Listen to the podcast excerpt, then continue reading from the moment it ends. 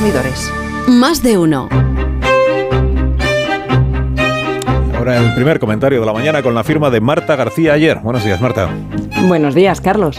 Anoche se estrenaba en Madrid El Rey que fue, la última obra de Els Llogrars, un retrato magnífico sobre Juan Carlos I. Podría parecer una sátira de la figura del emérito, pero a ratos es más bien como un documental. Es tan verdad y tan loco todo lo que cuenta de nuestro ex jefe de Estado que necesitamos verlo hecho ficción para terminar de creerlo.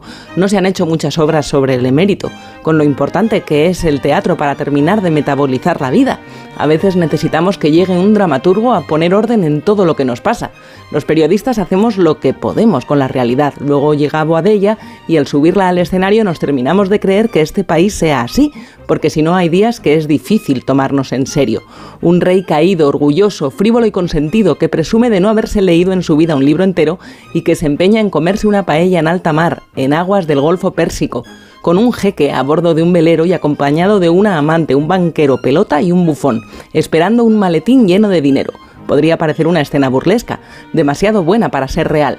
Ahora sabemos que la vida es así, el teatro no engaña.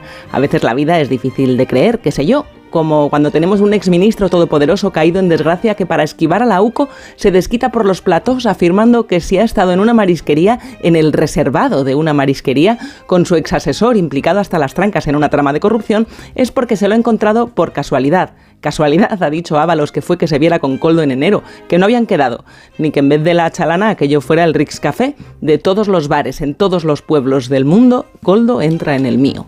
Ábalos empieza a aparecer un personaje de Boadilla. Moraleja, Marta. Este país es tan entretenido que a veces solo la comedia le da sentido.